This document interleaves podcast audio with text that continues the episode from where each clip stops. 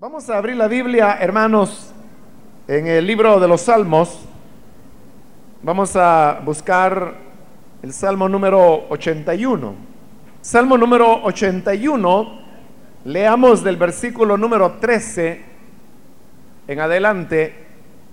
Oh, si me hubiera oído mi pueblo, si en mis caminos hubiera andado Israel, en un momento habría yo derribado a sus enemigos y vuelto mi mano contra sus adversarios. Los que aborrecen a Jehová se le habrían sometido y el tiempo de ellos sería para siempre. Les sustentaría Dios con lo mejor del trigo y con miel de la peña les saciaría. Amén. Pueden tomar su asiento, por favor, hermanos. Hermanos, este salmo que hemos leído es un salmo en el cual Dios expresa su tristeza a causa de lo que él podría haber hecho con su pueblo y que no hizo, pero por causa de la desobediencia que su pueblo mostró ante su palabra.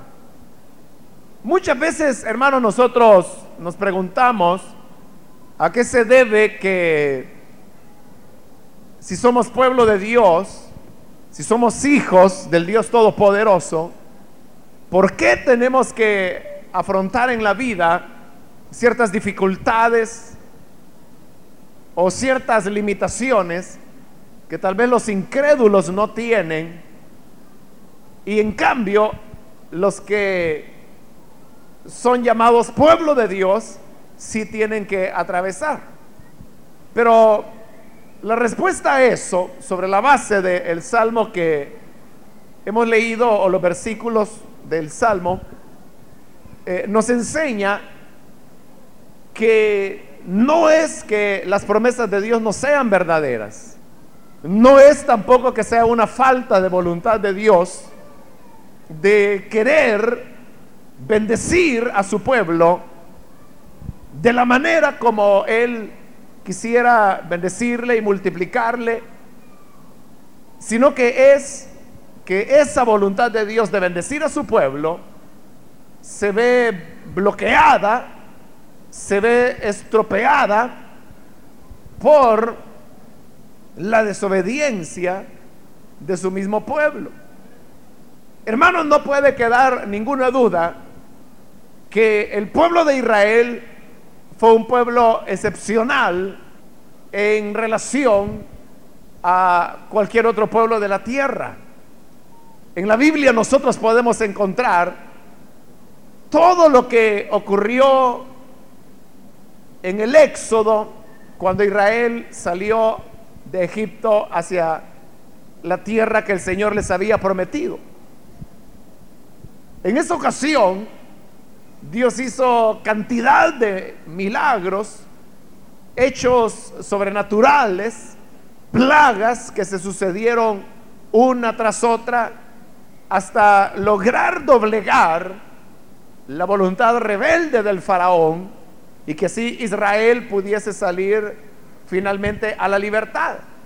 Pero eso tan solo fue el inicio de todo lo que Dios quería hacer con Israel, de tal manera que cuando Israel sale, comienza a atravesar el desierto y en el desierto comienzan a ocurrir también hechos excepcionales, como por ejemplo que ellos bebían del agua que brotaba de la roca, ellos tuvieron una operación milagrosa de Dios de tal manera que dice la Biblia que sus vestidos y sus zapatos nunca se envejecieron en los 40 años que ellos anduvieron por el desierto. Como que si todo esto fuese poco, Dios también hizo en varias ocasiones diversos milagros, les dio victorias sobre naciones que les atacaron en el desierto. Y eso es solamente parte de la historia de Israel, porque luego podríamos continuar con lo que ocurrió en época de Josué, cuando entran a la tierra prometida y comienzan a darse milagro tras milagro. Entonces todo esto nos puede llevar a pensar que Israel en realidad fue un pueblo especial, que tuvieron experiencias que ninguna otra nación de la tierra puede decir que las haya tenido con Dios. Y por eso es que el mismo Señor en las Sagradas Escrituras le decía a Israel que otra nación como tú, que pueda tener a su Dios tan cerca de ellas, como el Señor lo está de vosotros. Israel fue entonces un pueblo privilegiado, bendecido, respaldado, que llegó a gozar de múltiples bendiciones de Dios. Pero todo eso que Israel vivió fue solamente una pequeña parte, una parte muy pequeña de todo lo que Dios hubiese querido darles para que ellos disfrutaran, pero que no llegaron a tenerlo a causa de su desobediencia. Por eso es que en este salmo Dios se queja y lamenta la falta de obediencia de su pueblo cuando él dice, oh, si me hubiera oído mi pueblo, si en mis caminos hubiera andado Israel, en un momento habría yo derribado a sus enemigos y vuelto mi mano contra sus adversarios. Los enemigos que tantas veces atacaron al pueblo de Israel y también lo derrotaron en varias ocasiones. Enemigos poderosos como los caldeos, como los romanos, como los eteos, los filisteos, naciones que eran guerreras, naciones fuertes y poderosas, no hubieran sido nada delante de Israel, pues como el Señor dice, en un momento yo los habría derribado, habría vuelto mi mano contra sus adversarios. Eso es lo que Dios hubiera podido hacer, lo que Dios deseaba hacer mas el problema fue que Israel no anduvo en obediencia delante de Dios. Por eso es que el Señor dice, oh, si me hubiera oído mi pueblo. Hermanos, si a nosotros nos puede parecer extraordinario las cosas que Dios hizo con Israel, ¿qué no hubiera hecho Dios si Israel hubiese mostrado obediencia a la palabra de Dios. Si siendo desobedientes, ellos tuvieron un respaldo de Dios que como lo hemos descrito, no se puede comparar con ninguna relación que Dios haya tenido con ninguna otra nación, con ningún otro pueblo, que entonces no habría sido si ellos hubieran obedecido. Este pensamiento también es el que vino al corazón del apóstol Pablo cuando él escribió su carta a los romanos y él pensando en estas cosas decía, bueno, si de la desobediencia de Israel lo que vino a resultar fue la salvación a través del Evangelio, entonces dice Pablo, si su desobediencia fue la salvación de los gentiles, ¿qué no será su obediencia sino resurrección de entre los muertos?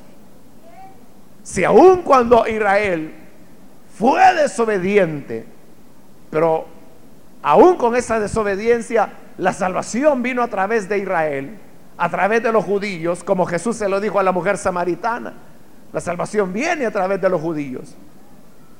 Estando en desobediencia, si hubiesen obedecido, ¿cuál no hubiese sido entonces el resultado de su obediencia o cuál no hubiese sido el papel que este pueblo hubiese logrado desempeñar? Por eso, hermanos, al considerar estos versículos, nosotros debemos pensar en todas aquellas cosas que Dios es capaz de hacer y que Él también tiene el deseo de otorgarlas a su pueblo, pero que nosotros que somos su pueblo, muchas veces no recibimos todo lo que Dios quisiera darnos, porque en nuestra vida hay impedimentos para que esas bendiciones puedan venir sobre nuestra vida. Y ese impedimento no puede ser otra cosa más que la desobediencia o el pecado en la vida de las personas. Yo creo, hermanos, que todos los que estamos en el Evangelio tenemos la conciencia que Dios ha sido bueno con nosotros. ¿Con cuántos ha sido bueno el Señor acá? Ha sido Dios bueno con usted, hermano. Sabemos que Él ha sido bueno y en verdad lo ha sido. Pero también sabemos algo más. Y es que nuestras vidas no son lo que Dios verdaderamente quiere que sean. Y cualquier cristiano que sea sincero, que sea honesto, reconocerá esto que acabo de decir. Cualquier cristiano sincero sabe que hay aspectos en su vida que no están como Dios quisiera que estuvieran. Nosotros estamos conscientes que hay áreas en nuestra vida que no hemos sometido a la obediencia de la palabra. Estamos conscientes que hay situaciones en las cuales hemos fallado a Dios, no hemos sido tan fieles a la palabra como deberíamos serlo. Y sin embargo, acabamos de decir que Dios ha sido muy bueno con nosotros. La pregunta entonces sería, si siendo desobedientes como somos, Dios nos bendice de la manera que lo hace, ¿cómo no sería sus bendiciones si obedeciésemos tal como Él espera que lo hagamos? Entonces, hermano, las bendiciones de Dios sobre nuestra vida serían incalculables no podríamos ni siquiera imaginarlas. Porque ¿quién podía imaginar, por ejemplo, que Dios abriría el mar para que su pueblo pasara en seco? ¿Quién podría imaginar que Dios convertiría el polvo de Egipto en piojos para que fueran a atormentar a los egipcios? Cosas que nadie imaginó o se le ocurrió que pudieran pasar hasta que sucedieron. De igual manera, cuántas cosas Dios no quisiera darnos, cuántas visitaciones Dios no quisiera otorgarnos, cuántas bendiciones no quisiera Él derramar sobre nuestra vida. ¿De qué manera no quisiera Él revelarse a nosotros? ¿Cómo no quisiera Él respaldarnos? Pero nada de eso ocurre porque en nuestra vida hay elementos en los cuales no hemos comenzado a obedecer como Él desea que obedezcamos. Si nosotros lo vemos a nivel de iglesia, aun cuando nosotros como iglesia hay elementos en los cuales fallamos, no obstante Dios ha sido bueno de tal manera que nos ha bendecido, nos ha hecho crecer, nos ha multiplicado. Pero ¿qué más no podría haber hecho Dios si fuésemos más obedientes a su palabra? Si mostráramos un mayor nivel de sometimiento. si pudiésemos buscarle en oración de una manera más disciplinada, más entregada, ¿qué no haría Él? Como lo dice aquí el mismo Salmo, los que aborrecen al Señor se nos habrían sometido y el tiempo de su pueblo sería para siempre. Pero a causa de la desobediencia que existe, entonces los que aborrecen al Señor no se someten al Evangelio, desprecian al Evangelio, cuando podría, hermano, haber en medio nuestro una vivencia semejante a la que hubo en la iglesia de los hechos de los apóstoles, una iglesia donde todos tenían el bautismo en el Espíritu Santo, donde habían sanidades extraordinarias, donde los muertos resucitaban, donde los endemoniados eran libertados, donde había tal transformación del corazón de las personas que los que tenían algo lo vendían y traían el dinero de la venta para ponerlo a disposición de los más necesitados de la congregación. Cosas así extraordinarias ocurrirían en medio nuestro si tan solo nosotros hubiésemos mostrado total obediencia a la palabra de Dios. O como lo dice el Señor ahí lamentándose, ah, si mi pueblo me hubiese obedecido, si hubiesen buscado mi rostro, si se hubiesen humillado de la manera que yo lo esperaba, si hubiesen vivido mi palabra tal como yo lo he pedido, sería, hermano, otra historia la que estaríamos viviendo y la que podríamos contar. Pero esto que se aplica al pueblo de Israel, que se aplica a la vida de iglesia local, también es algo, hermanos, que tiene aplicación para nuestra vida personal. Solo Dios sabe lo que podría haber hecho con usted si usted mostrara obediencia a la palabra de Dios.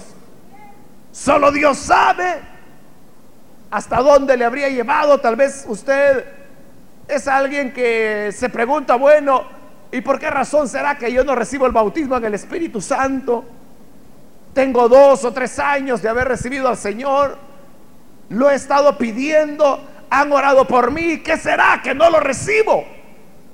Dios podría darle eso y más. Dios podría darle su respaldo. Dios podría darle un ministerio tremendo. Dios podría hacer de usted un hombre de Dios ejemplar, una mujer de Dios ejemplar. Pero el Señor todavía continúa lamentándose y dice, ah, si mi pueblo me hubiese obedecido, si mi pueblo hubiese hecho lo que yo esperaba de ellos, dice el Señor, le sustentaría con lo mejor del trigo con miel de la peña le saciaría. Es decir, Dios habla que Él sustentaría y llenaría todas las necesidades de su pueblo. Y dice, no les daría trigo, les daría lo mejor del trigo. ¿Sabe, hermano? Dios no solamente quisiera darnos alimento, Él quisiera darnos buenos alimentos. Él no solamente quisiera que nosotros fuéramos pasando la vida de pago en pago y de susto en susto, sino que Él quisiera ensanchar nuestro sitio de tal manera que pudiéramos honrarle con lo que Él mismo desea entregarnos. Pero ¿por qué tenemos que vivir en limitaciones? ¿Por qué tenemos que vivir con dificultades diversas, dice el Señor, porque no me obedecieron. Si tan solo me hubieran obedecido como el Señor Jesús el día que iba entrando a Jerusalén en la llamada entrada triunfal, el Señor pudo decir al ver la ciudad de Jerusalén, ah, Jerusalén, si tan solo supieras en este día lo que toca a tu salvación. Como diciendo el Señor, si solamente por un momento Si solamente en este día abrieras los ojos, comprendieras y creyeras y hubiesen recibido a Jesús como el Cristo, ese día no se llamaría ahora la entrada triunfal, hoy se le llamaría el día cuando el milenio comenzó. Porque el Señor les hubiera dado todas sus promesas. El Señor, hermano, les hubiera dado todo lo que les había prometido a Abraham, a Isaac, a Jacob, a David, y que son promesas que están pendientes, pero ¿por qué están pendientes? No están pendientes porque Dios sea incapaz de cumplir sus promesas. No están pendientes porque Dios las haya olvidado. Mucho menos están pendientes porque Dios sea un mentiroso. Están pendientes porque Israel no le escuchó. Por eso el Señor decía, ah, si me hubieran oído, si mi pueblo me hubiera oído, si en mis caminos hubiera andado Israel, si en mis caminos hubiese andado Israel, si en sus caminos nosotros hubiéramos andado, si hubiéramos oído su palabra, no estaríamos lamentando situaciones que a lo mejor hoy lamentamos y las lamentamos quizás con extrañeza diciendo, ¿por qué yo tengo que estar viviendo esta situación? ¿Por qué tengo que estar pasando estos conflictos? ¿Por qué tengo que estar hundiéndome cada dos semanas en depresiones? Porque no podemos tener todo lo que el Señor quisiera darnos simplemente porque no hemos obedecido su palabra. Pero yo le digo, en el momento en que haya, aunque sea uno, no le digo 10, ni 20, ni 30, con una persona que haya que se decida a obedecer a Dios, a seguir sus pasos, a hacer su voluntad, a cumplir fielmente lo que la escritura establece. Si tan solo hubiera uno que anduviera en los caminos del Señor, el Señor le bendeciría, lo exaltaría, lo respaldaría, lo usaría de la manera más tremenda que usted pueda imaginar. Porque si aún siendo lo que somos, el Señor nos bendice de la manera que lo hace, ¿cómo no lo haría si nosotros fuésemos completamente fieles a Él? ¿Cómo no lo haría si nosotros mostráramos una entrega auténtica, verdadera para Él? Que no hubiera ocurrido, hermana, con su esposo incrédulo. Cuando la Biblia dice, yo hubiera hecho que en un momento sus adversarios se le sometieran. Y yo le digo, hermana, en un segundo Dios podría haber convertido a su esposo, podría haber convertido a, sus hijos que tal vez andan como delincuentes juveniles, en pandillas, o tal vez en drogas, o qué sé yo, en qué situaciones, o se han ido de la casa y usted no sabe nada de ellos, y usted dice, bueno, ¿y por qué el Señor no me responde? Y el Señor diría, yo podría haberlo hecho en un segundo. En un minuto yo habría hecho que las cosas cambiaran, pero, ah, si tan solo hubieras andado en mis caminos, si tan solo hubieras oído a mi voz, si tan solo me hubieses obedecido, entonces no podemos nosotros esperar grandes bendiciones de Dios si no hay de nuestra parte una entrega, una dedicación, una el desarrollar un verdadero amor hacia la palabra de Dios, de tal manera que no nos desviemos de ella ni un centímetro, ni siquiera un milímetro, sino que andar perfectamente dentro de la voluntad de Dios. Por eso es que el Señor Jesús, Dios siempre lo bendijo, Dios siempre mostró su contentamiento hacia Él, siempre mostró su agrado. Como Jesús mismo lo dijo, mi Padre siempre está conmigo, porque yo hago siempre lo que a Él le agrada. El problema es que nosotros no lo hacemos. O a veces hacemos lo que a Él le agrada, a veces ya no. A veces nos sentimos fuertes espiritualmente y queremos hacer la voluntad de Dios, pero luego nos desanimamos, nos mundanalizamos un poquito, pecamos, no tanto como para ser impíos, pero tampoco somos tan santos como para ser justos a los ojos de Dios. Y estando entonces entre dos aguas, estando entonces entre dos situaciones contradictorias entre la luz y las tinieblas, ¿cómo podremos esperar que Dios sea fiel en cumplir lo que Él nos ha prometido? Pero aún así, aún cuando no somos lo que deberíamos ser, vea cómo el Señor nunca nos ha dejado. Porque usted dijo que Dios ha sido bueno con usted, ¿verdad? Entonces, si Él ha sido bueno, a pesar de cómo somos, ¿qué no sería Él con nosotros si nosotros viviéramos de acuerdo a su palabra? Y una de las primeras cosas que Dios espera en su palabra es que nosotros creamos en su Hijo Jesucristo. Porque la Biblia dice que esta es la voluntad del Padre, que creamos en aquel que Él envió. Cuando una persona cree en Jesús, ahí está dando un paso de obediencia a Dios. Ahí está oyendo lo que el Señor dijo. Ahí está caminando por el camino que Dios ha dicho que se debe caminar.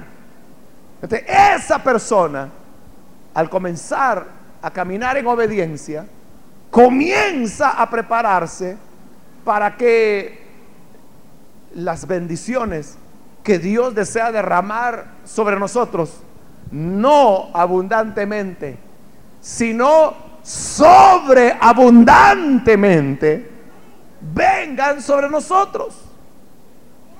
Pero Dios quiere fidelidad, Dios quiere sometimiento, Dios quiere renuncia al pecado, Dios quiere abandono de la mentira, Dios quiere que ya no andemos robando, Dios quiere que seamos íntegros. Dios quiere que seamos fieles a Él. Y al dar esos pasos, Él le honrará de una manera que usted no tiene idea. Como sucedió con José, el hijo de Jacob. Él había sido íntegro toda su vida. Y de la cárcel, donde estaba atado con grilletes, el Señor lo exaltó y lo puso como segundo sobre la tierra de Egipto. Eso es lo que Dios puede hacer con una persona. De la miseria al reino. Pero porque había mostrado integridad. Mostremos nosotros integridad con el Señor. Y Él nunca fallará en derramar sus bendiciones que ha prometido y que está ansioso de otorgarnos pero que nuestra desobediencia y nuestra rebelión nos impide recibirlas. Pero hoy cambiemos ese panorama de cosas y nuestra historia comenzará a ser diferente a partir de este día.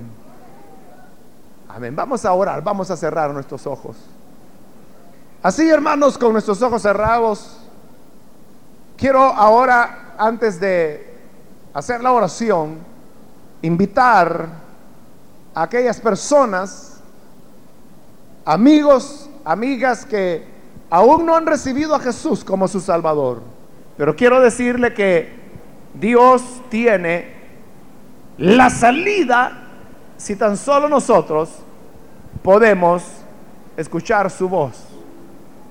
Por ese motivo, yo quiero ahora invitar, si hay alguna persona que por primera vez quisiera darle su vida a Cristo, si usted quiere hacerlo, yo le invito para que ahí en el lugar donde está, nos indique su deseo, levantando su mano bien en alto, en señal que quiere recibir a Jesús.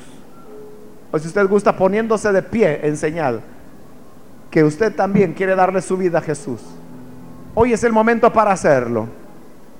¿Hay alguna persona que necesita venir para recibir al buen Salvador, hoy es su oportunidad.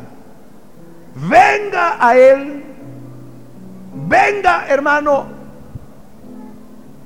y entregue su vida al buen Salvador. ¿Hay alguna persona que necesita hacerlo? ¿Qué no haría el Señor con su vida? ¿Qué no derramaría de bendiciones sobre usted? Si tan solo escucháramos su voz, oiga la voz de Él hoy que le dice, recibe a mi hijo, cree en Jesús, cree en Jesús, crea usted, levante su mano en señal que quiere darle su vida al buen Salvador. Hoy es el momento para hacerlo, con toda confianza. Puede levantar su mano. Hoy es cuando Jesús le invita a venir. Venga con toda confianza a Él. Levante su mano. Si usted está ahí arriba, en la parte de atrás, también puede levantar su mano. Con toda confianza. Y el Señor, que es bueno, le alcanzará. Hoy es el momento para hacerlo. ¿Hay alguien? ¿Alguna persona que necesita venir al buen Salvador? Hoy es su oportunidad. O si hay alguien que se ha alejado del Señor, pero necesita reconciliarse. Este es el momento de hacerlo también. Puede levantar su mano. Todo aquel que necesita reconciliarse con el Señor. Venga. Venga, reconcíliese con el buen Salvador. Él nunca le ha fallado. Esa causa de nuestra desobediencia que Él no nos da todo aquello que le gustaría darnos. Que hay una persona, Dios le bendiga. Aquí en medio hay otro hombre, Dios lo bendiga. De este lado hay otra persona, Dios le bendiga también. Alguien más que necesita venir. Muy bien, aquí hay un muchacho, Dios lo bendiga. Aquí adelante hay otra persona que ha pasado. Dios la bendiga. Alguien más que necesita venir. Aquí en medio hay otro hombre. Dios lo bendiga. Bienvenido ahí atrás. Hay otro joven. De este lado hay otra vida. Dios la bendiga. Bienvenida. Aquí en medio hay alguien más que se pone en pie. Dios la bendiga. Alguien más. Venga. Acérquese. Muy bien. Aquí hay otra persona que pasa. Dios la bendiga también. Bienvenida. Alguien más que necesita venir al buen Salvador.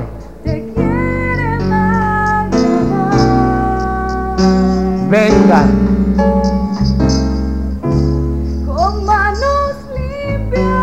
Muy bien, aquí adelante hay otro jovencito. Bienvenido.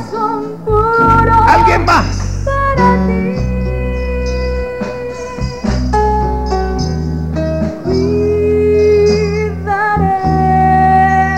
Voy a finalizar esta invitación haciendo un último llamado.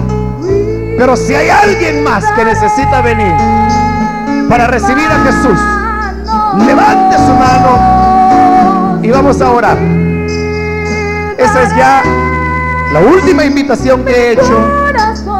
Venga, si quiere recibir esta oración. Bien, aquí hay otra persona. Dios la bendiga. Vamos a orar entonces por estas personas que el Señor ha rescatado. Oremos, Padre. Gracias te damos. Porque tú eres un Dios bueno. Señor, aquí están estas personas que ahora reconocen que necesitan de ti. Necesitan, Señor, tu perdón. Necesitan tener una reconciliación contigo. Porque es la manera como tú derramarás sobre ellos las bendiciones que has prometido. Lo mismo te ruego por los que escuchan a través de la radio, donde quiera que se encuentran llega hasta ellos para tocarles para cambiarles, para bendecirles, de tal forma que así, Señor, puedan agradarte. Y te ruego por tu iglesia, todos tus hijos que estamos aquí reunidos, enséñanos a ser fieles a ti. Enséñanos a andar en obediencia cada día de nuestra vida, pues es la forma en que hemos de obedecerte y recibir todo lo que tú tienes